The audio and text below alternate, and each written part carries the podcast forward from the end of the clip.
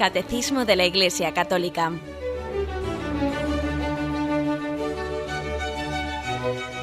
Un programa dirigido por Monseñor José Ignacio Munilla, Obispo de San Sebastián.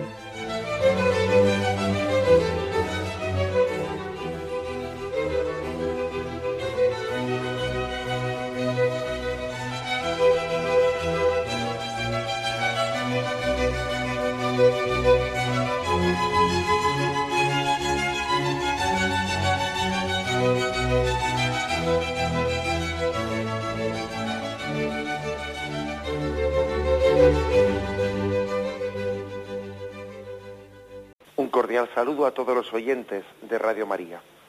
Un día más, con la gracia del Señor, proseguimos el comentario del Catecismo de nuestra Madre la Iglesia. Estamos en los inicios de la explicación del sacramento de la Eucaristía. A partir del 1324 comienza un epígrafe que tiene por, por título La Eucaristía, fuente y cumbre de la vida eclesial dice así este punto. La Eucaristía es fuente y cima de toda la vida cristiana. Los demás sacramentos, como también todos los ministerios eclesiales y las obras de apostolado, están unidos a la Eucaristía y a ella se ordenan. La Sagrada Eucaristía, en efecto, contiene todo el bien espiritual de la Iglesia, es decir, Cristo mismo, nuestra Pascua. Son eh, también, como muchas veces hace el catecismo, palabras del catecismo, pero que han sido tomadas del Concilio Vaticano II. Frases que hace suyas y las convierte pues en catecismo.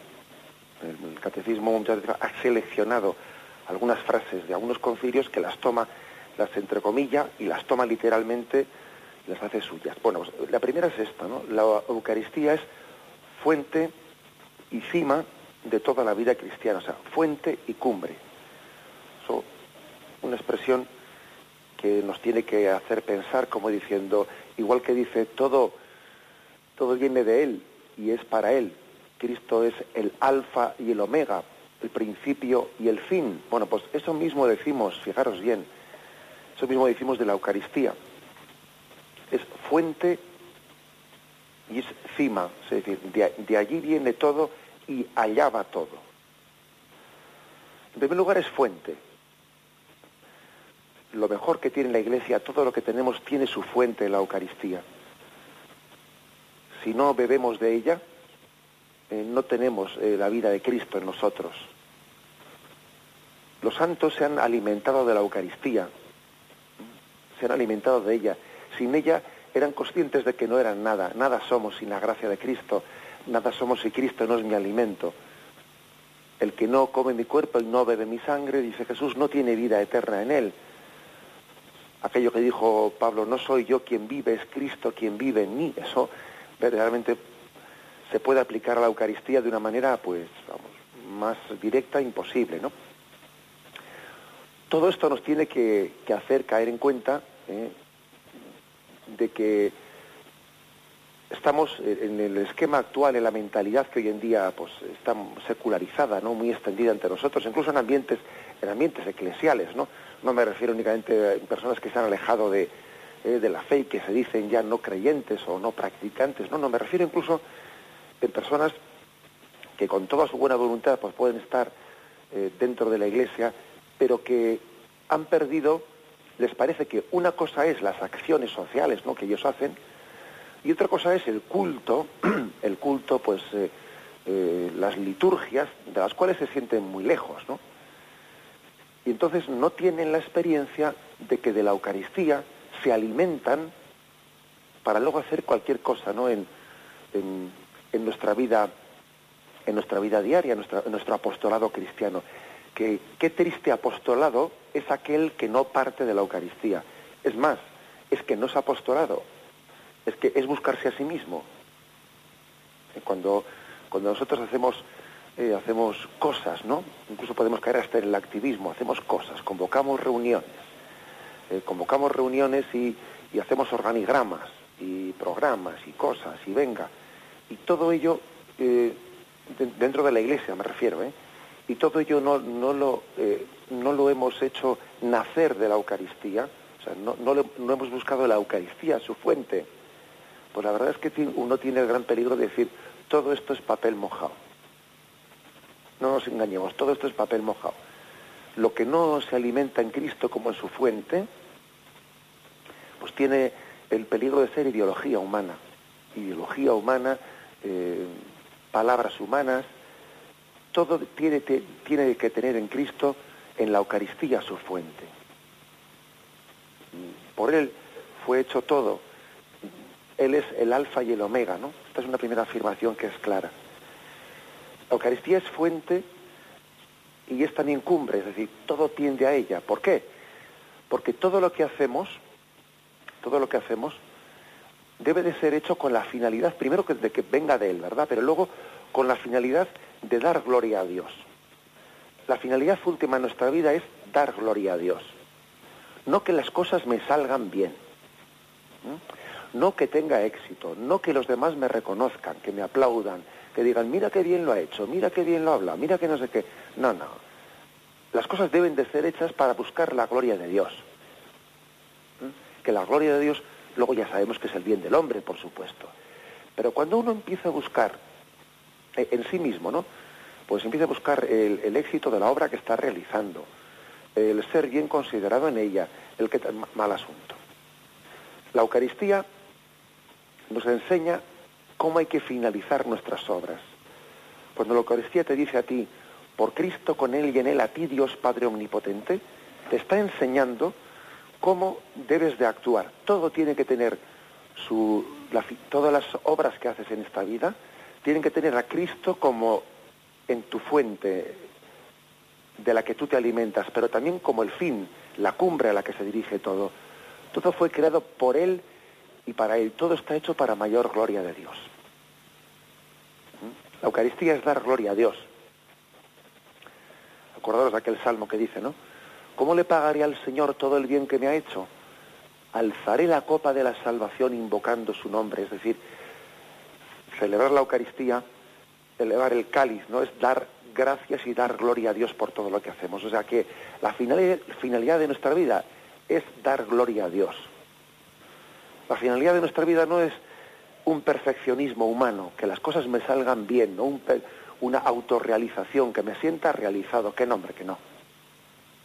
Eso es buscarse a sí mismo. La finalidad de la vida cristiana es dar gloria a Dios. Incluso si yo, si estoy llamado a dar gloria a Dios, ¿eh?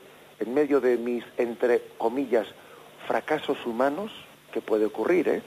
que puede ocurrir, porque pensemos que la gloria de Dios se identifica con los éxitos humanos. Pues no, Señor. Bendita, eh, bendita gloria que pase por, eh, por, por, fracasos, entre comillas, personales, que no que estemos buscando continuamente éxitos humanos, ¿no?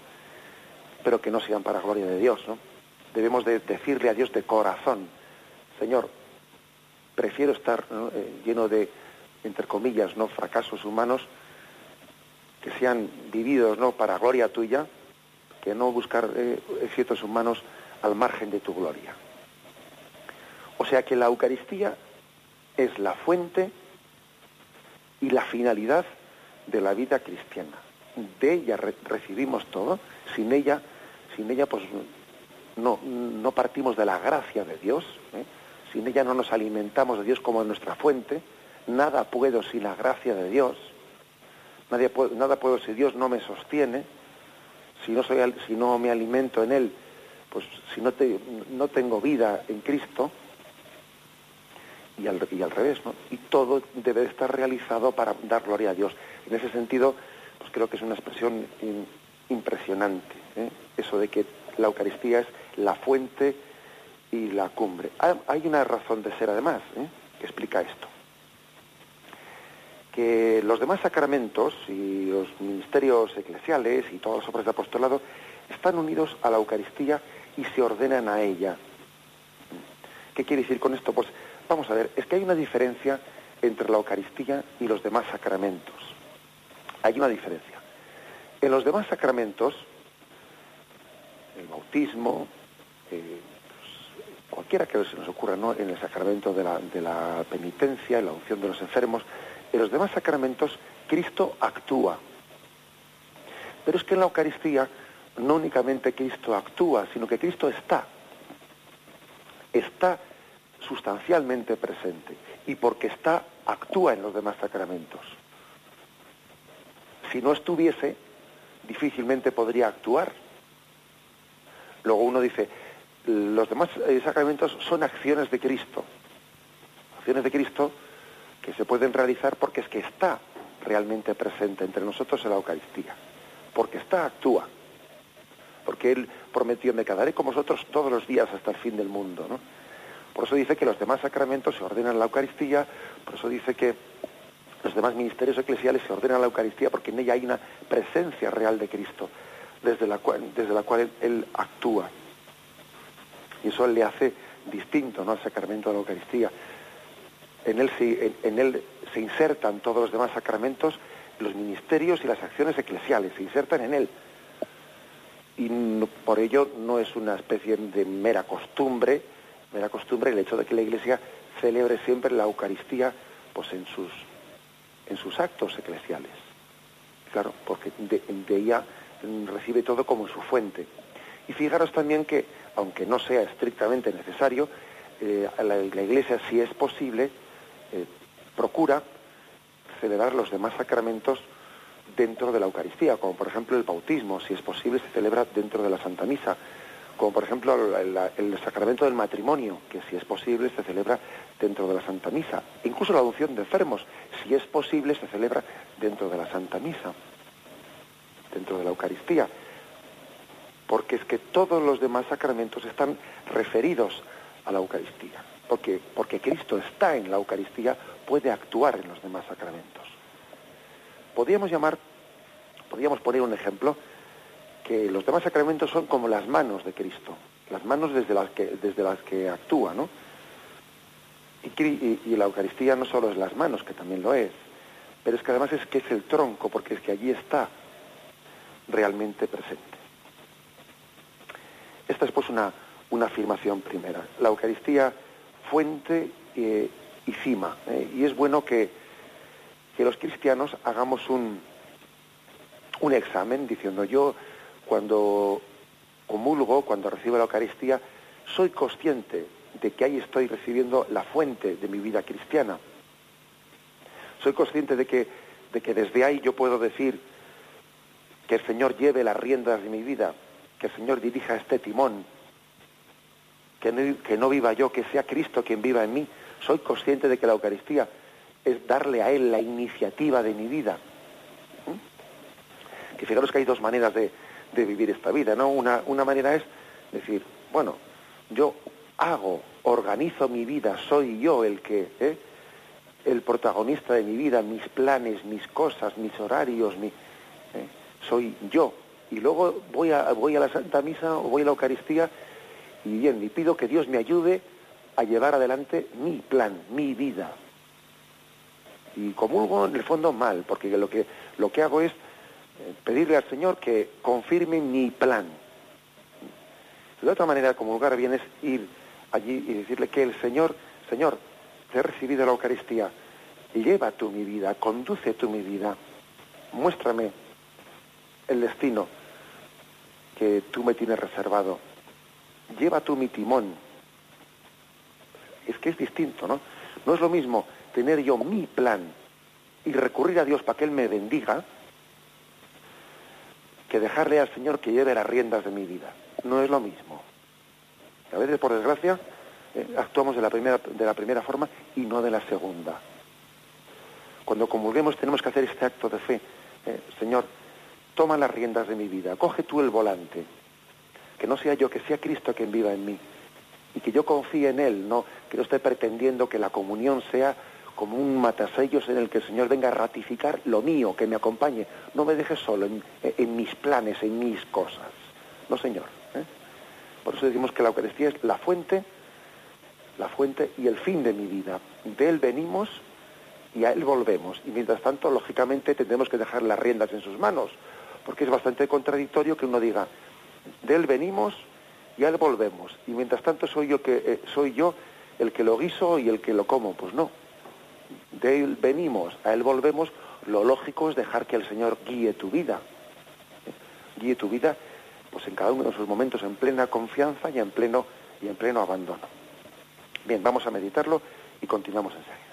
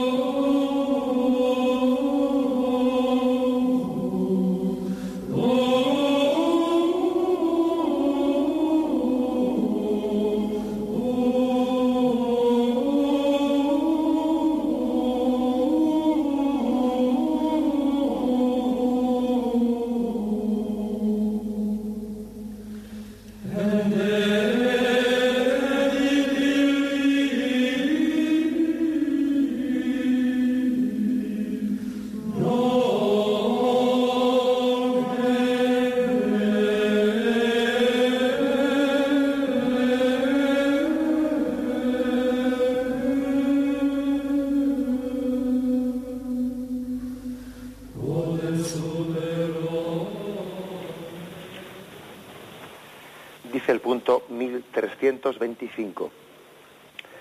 La Eucaristía significa y realiza la comunión de vida con Dios y la unidad del pueblo de Dios por las que la Iglesia es ella misma.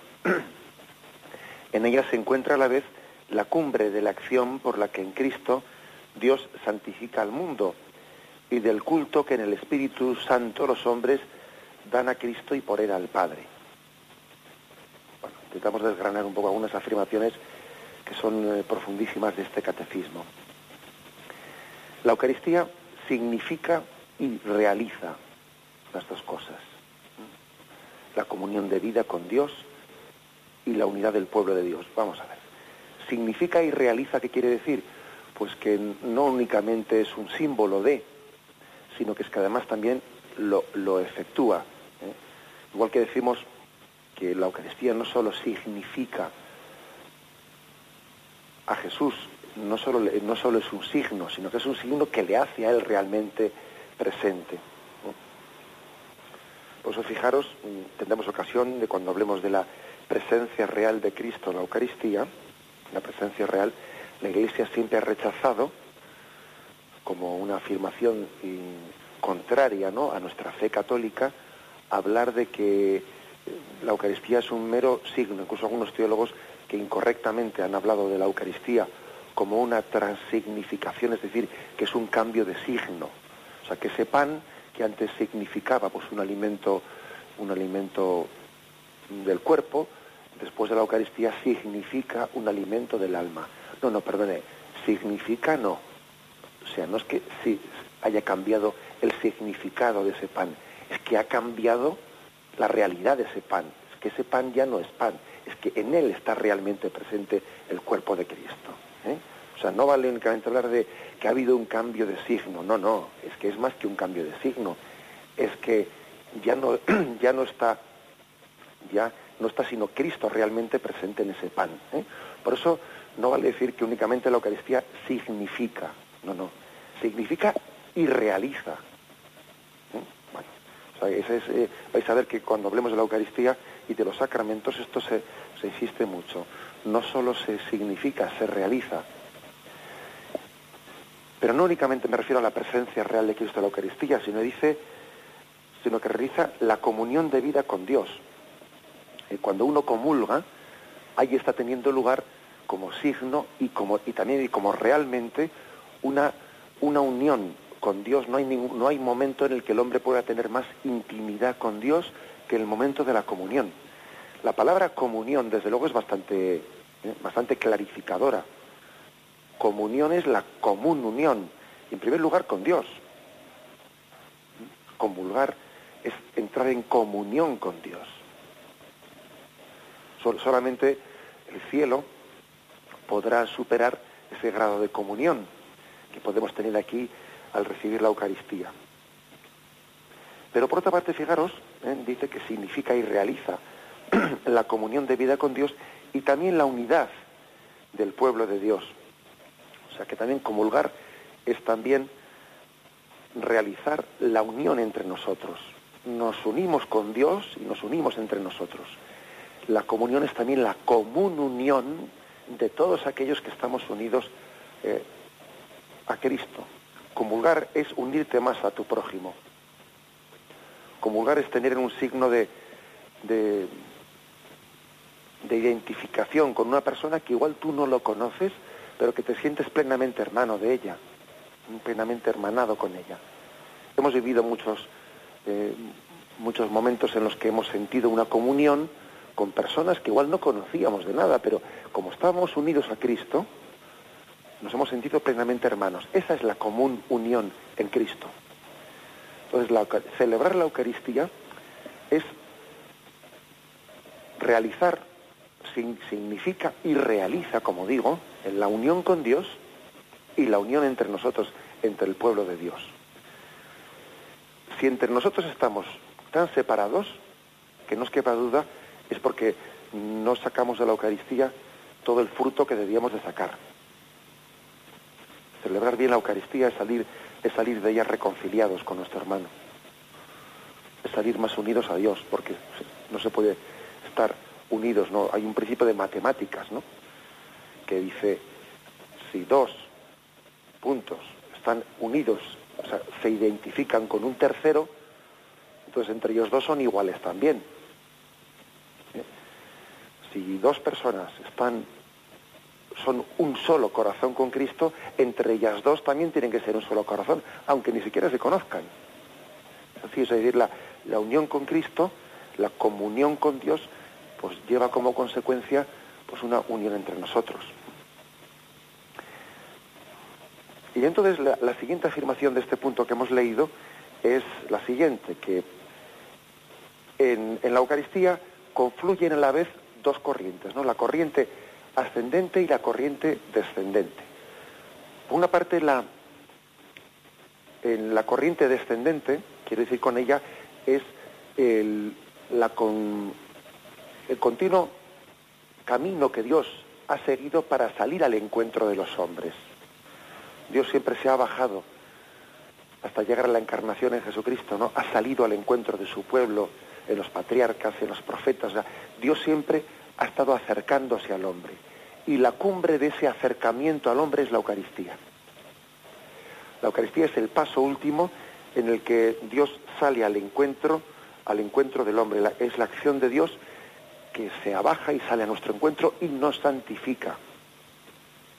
Pero también, en sentido contrario, la Eucaristía también es la fuente, es la cumbre de ese proceso del hombre buscador de Dios del hombre que busca el sentido de su vida. En toda la historia de la humanidad el hombre también ha sido un buscador que se ha preguntado muchas veces, ¿y dónde está el sentido de esta vida? ¿Cuál es el origen de ella? Ha buscado, ¿no? Y ha buscado pues eh, en los cielos, ha buscado en las montañas, en las cumbres, se ha preguntado eh, primeramente antes de que Dios se revelase, después de la revelación ha hecho más preguntas y más preguntas, y la cumbre de esa de ese culto que el hombre da a Dios, de esa búsqueda la cumbre es la Eucaristía. O sea que en la Eucaristía se juntan, se juntan dos líneas, ¿no? La línea descendente de Dios que va en busca del hombre y quiere santificarle, y la línea ascendente del hombre que, que busca, que busca a Dios, busca el sentido último de su vida, busca dar culto, eh, dar gloria a ese principio origen de su vida, la línea ascendente y la línea descendente se juntan en la Eucaristía. Por eso cuando uno celebra la Eucaristía puede decir, en ella está el culto perfecto que el hombre puede dar a Dios. O sea, en ninguna otra oración, por muy bien organizada que la tengamos, ¿eh? vamos a dar culto a Dios de una manera más perfecta. O sea, el hombre, el hombre llega a Dios con la máxima perfección en el sacramento de la Eucaristía. Y por otra parte, en ningún lugar también vamos a ver que Dios salga al encuentro del hombre, se funda con el hombre, santifique al hombre de una manera más clara, ¿no? Se funde pues la línea descendente y la línea ascendente, se funden las dos en la Eucaristía. Dios que sale al encuentro del hombre y el hombre que, busca a Dios. El hombre se, pega la gran sorpresa de decir, pero hombre, pero si resulta que yo le buscaba y él me buscaba a mí previamente ¿eh? en, la, Eucaristía. Hacemos un momento de reflexión y continuamos enseguida.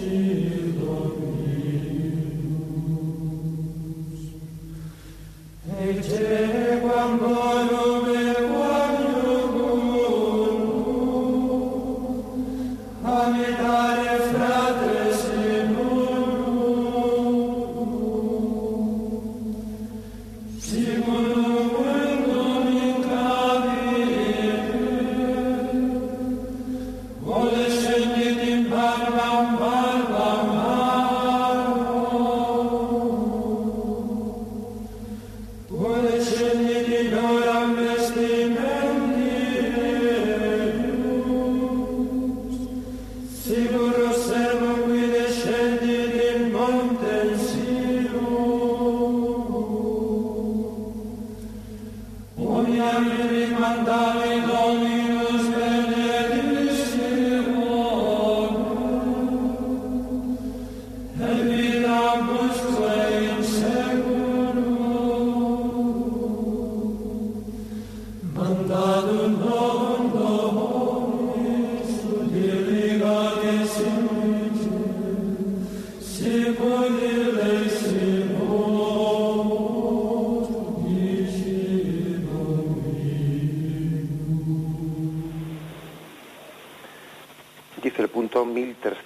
1326. Finalmente, por la celebración eucarística nos unimos ya a la liturgia del cielo y anticipamos la vida eterna, cuando Dios será todo en todos. Y aquí se nos, se nos ofrece un texto, el texto de Primera Corintios, Primera Corintios capítulo 15, versículo 28, ¿eh? que dice así. Porque ha, eh, porque ha sometido todas las cosas bajo sus pies. Mas cuando diga que todo está sometido, es evidente que se excluye a aquel que ha sometido a él todas las cosas. Cuando hayan sido sometidas a él todas las cosas, entonces también el Hijo se someterá a aquel que ha sometido a él todas las cosas, para que Dios lo sea todo en todo. Texto este tan, eh, tan misterioso, ¿verdad? Pero quiere decir, de alguna manera, esto de que todas las cosas sean sometidas en Cristo, quiere decir que verdaderamente la finalidad ¿no? de nuestra, de toda la vida, es que todo sea sometido en Cristo, es decir, que así como ahora vemos, ¿no? que el hombre no ejerce su señorío sobre las obras creadas, que a veces las obras creadas le poseen al hombre, o el hombre en vez de utilizar del dinero, ¿no? Pues para, para dar gloria a Dios, es poseído por la ambición del dinero, y entonces el Señor, el hombre no es señor del dinero, sino que el dinero se ha enseñoreado del hombre. Ojo. A veces, por ejemplo, ¿eh? pongo otro ejemplo, pues en vez de que nosotros seamos señores eh, de nuestra corporalidad, y que, todo el cuerpo, sus instintos, eh, sus pasiones las pongamos al servicio, ¿no? Pues de, la gloria de Dios, vemos que ocurre lo contrario, que las pasiones se adueñan de nosotros, que no somos señores de nosotros mismos, sino que nos dejamos arrastrar por las pasiones. A veces, pues, podríamos poner infinidad de ejemplos como estos. ¿eh? Es decir, la Sagrada Escritura promete, nos promete que al final todo será sometido en Cristo. Todo será sometido en Cristo. Dice la Sagrada Escritura, todo es vuestro, vosotros de Cristo, y Cristo es de Dios. Es decir, esas cosas que a, veces ahora parece que se adueñan de ti en vez de ser tú dueño de ellas, eh, el dinero, las pasiones de tu cuerpo, el poder, la autoridad, ¿eh? que, no que no sea la ambición de la autoridad la que, la que se adueñe de ti. Todo eso está al servicio de ti, no tú al servicio de ello. Todo ello está al servicio de ti. Tú estás al servicio de Cristo y Cristo está para dar gloria a Dios Padre. A eso se llama, esa es la finalidad de la vida, un ordenamiento, un ordenamiento para la gloria de Dios. Bueno, pues celebrar la Eucaristía, fijaros bien, es significar esto. Cuando nosotros, como os decía antes, en esa doxología decimos, por Cristo, con Él y en Él, a ti, Dios Padre Omnipotente, queremos con ello remarcar que todas las cosas han sido creadas en Cristo y para Cristo. Y que el hombre está llamado a ser dueño y señor, no esclavo, no esclavo como vemos en esta vida, dueño y señor para gloria de Dios Padre. ¿Sabéis cuál es la única manera de ser dueño y señor de, de todas las obras creadas? La única manera de ser dueño y señor es ser al mismo tiempo siervo de Cristo. El que es siervo de Cristo, ser él y solamente él podrá ser dueño y señor de la creación. Sin embargo, cuando uno no es siervo de Cristo, resulta que acaba siendo esclavo de las cosas creadas, de las, de las que debería de haber sido Señor. Si no eres siervo de Cristo, no podrás ser Señor de la creación. Te verás esclavizado por ella. Esta es la gran, eh, la gran contradicción, pero es que es así, es así. Es decir, hemos sido creados pues, para, para gloria de Dios y, la Eucaristía, comulgar bien, es ordenar las cosas, ¿eh? es ordenar las cosas que todo sea puesto al servicio, a tu servicio, no tú al servicio de las cosas. Y que tú estés al servicio de Cristo, igual que Cristo está para dar gloria a Dios Padre. Por eso creo que es mm, hermosísimo que entendamos este texto de 1 Corintios 15, eh, capítulo 28. Cuando hayan sido sometidas todas las cosas, también el Hijo, de el Hijo Jesucristo se someterá al Padre. Y entonces todos los entonces dice un texto que ya es impresionante, ¿no? Para que Dios sea todo en todo. para que todas las cosas estén ordenadas a Dios. Para que las cosas no sean, para que las criaturas no sean como obstáculos para llegar al Creador, que eso es absurdo, ¿no? ¿Cómo es posible que las criaturas sean obstáculos para llegar al Señor? las criaturas deben de ser mm, un camino para llegar a Dios.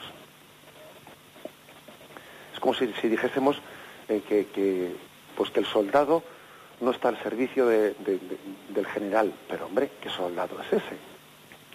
Las criaturas dan, dan gloria al Creador. Las criaturas son, son, para mí, ¿no? Deben de ser el medio por el cual yo me uno al Creador, porque están ordenadas hacia Él. Por eso dice que cuando demos gloria a Dios, Dios lo será todo en todo, todo estará ordenado para mayor gloria de Dios.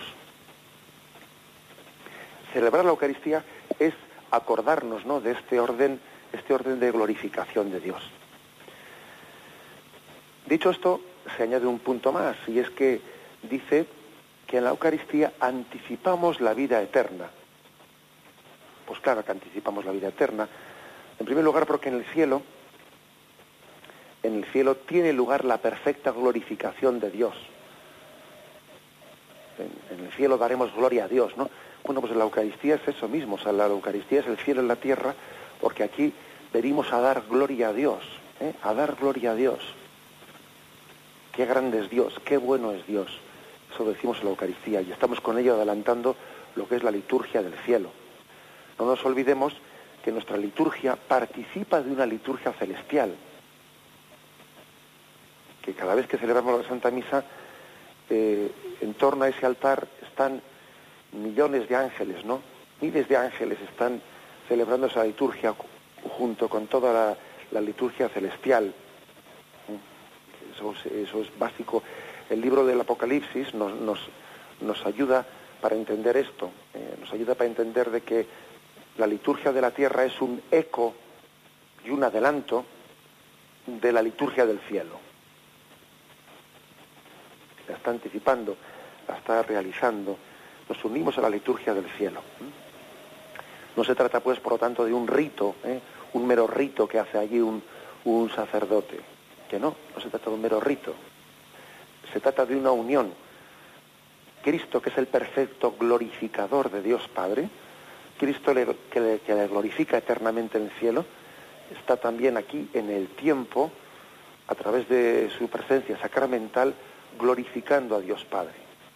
Lo que ocurre aquí en la liturgia está perfectamente unido a lo que está ocurriendo en este mismo momento en el cielo. Cristo es el glorificador de Dios Padre y nosotros aquí así venimos aquí también a celebrar la Eucaristía. Esto nos tiene que purificar la Eucaristía, ¿eh? nuestra forma de celebrarla, porque es verdad que nosotros podemos ser un poco egocéntricos y que uno viene a la Eucaristía pues con sus cosas, ¿no? Con sus cruces, con sus problemas. Ay Señor, pues que se me resuelva esto. Ay Señor, pues mira este dolor mío. Ay Señor, mira lo otro. Y, bueno, en medio de, nuestras, bueno, yo comprendo que somos, el Señor lo comprende, ¿no? Que somos todos, pues nuestra, nuestra indigencia, eh, nuestra debilidad, pues por supuesto que el Señor lo comprende, pero tenemos que intentar no, no, como decía yo antes, no convertir la Eucaristía en un yo-yo. ¿Eh? ¿Os acordáis de los yo-yos que ahora ya se han pasado de moda? Pero ese instrumento que, que, salía de tu mano y volvía a tu mano. Lo lanzabas con una cuerdita, lo lanzabas y volvía a tu mano, volvía a tu mano.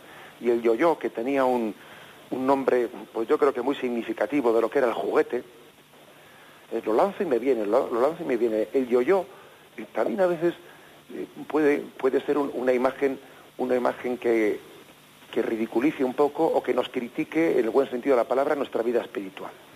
Nuestra vida espiritual no debe ser un yo-yo, sino que nuestra vida espiritual tiene que ser un yo-tú. ¿eh?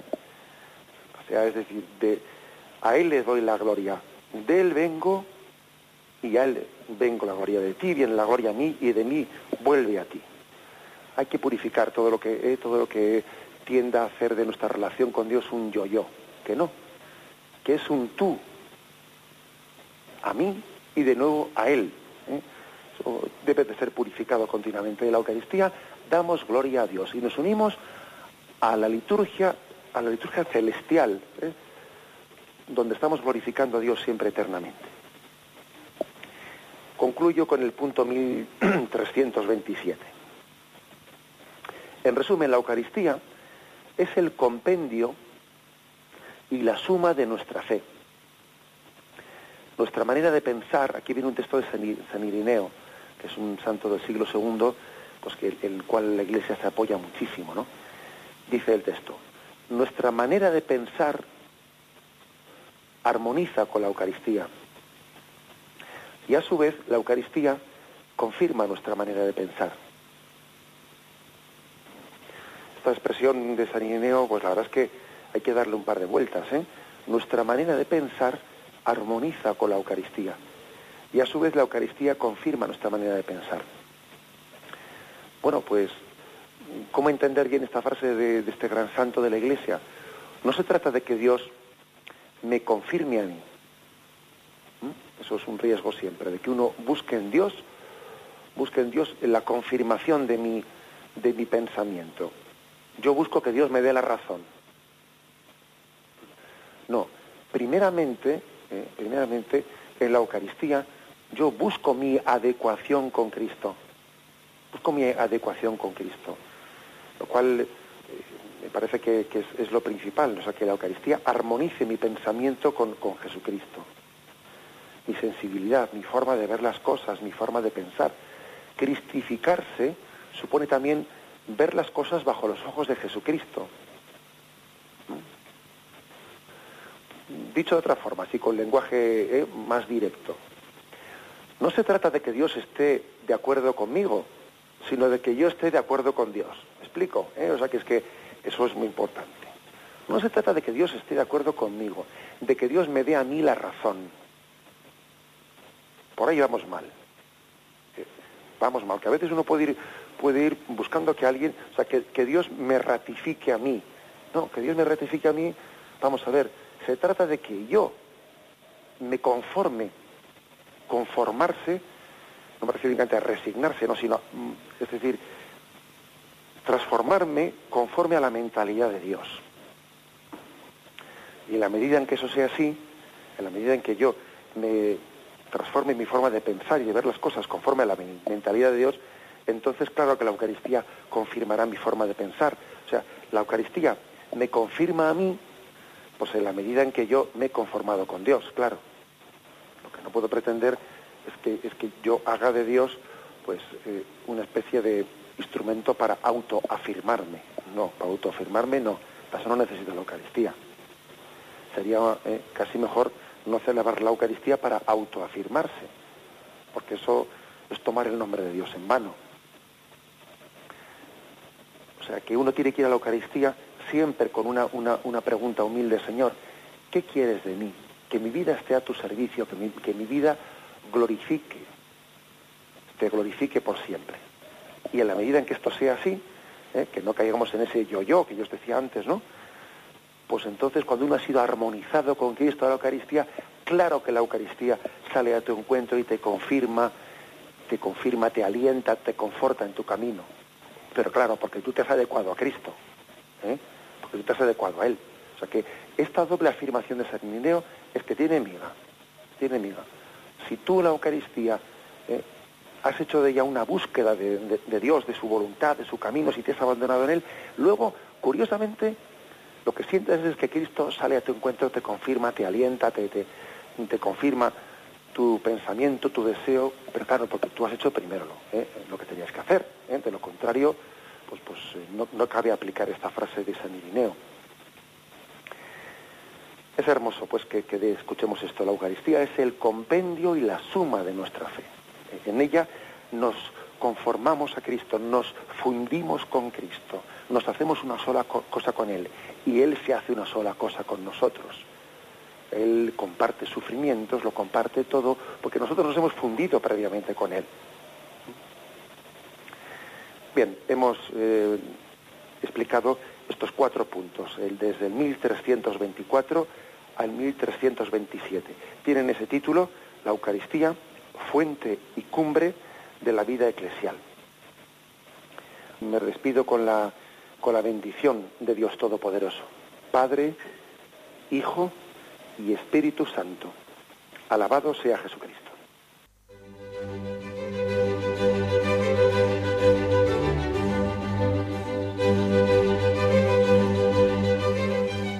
Finaliza el Catecismo de la Iglesia Católica, un programa dirigido por Monseñor José Ignacio Munilla, obispo de San Sebastián.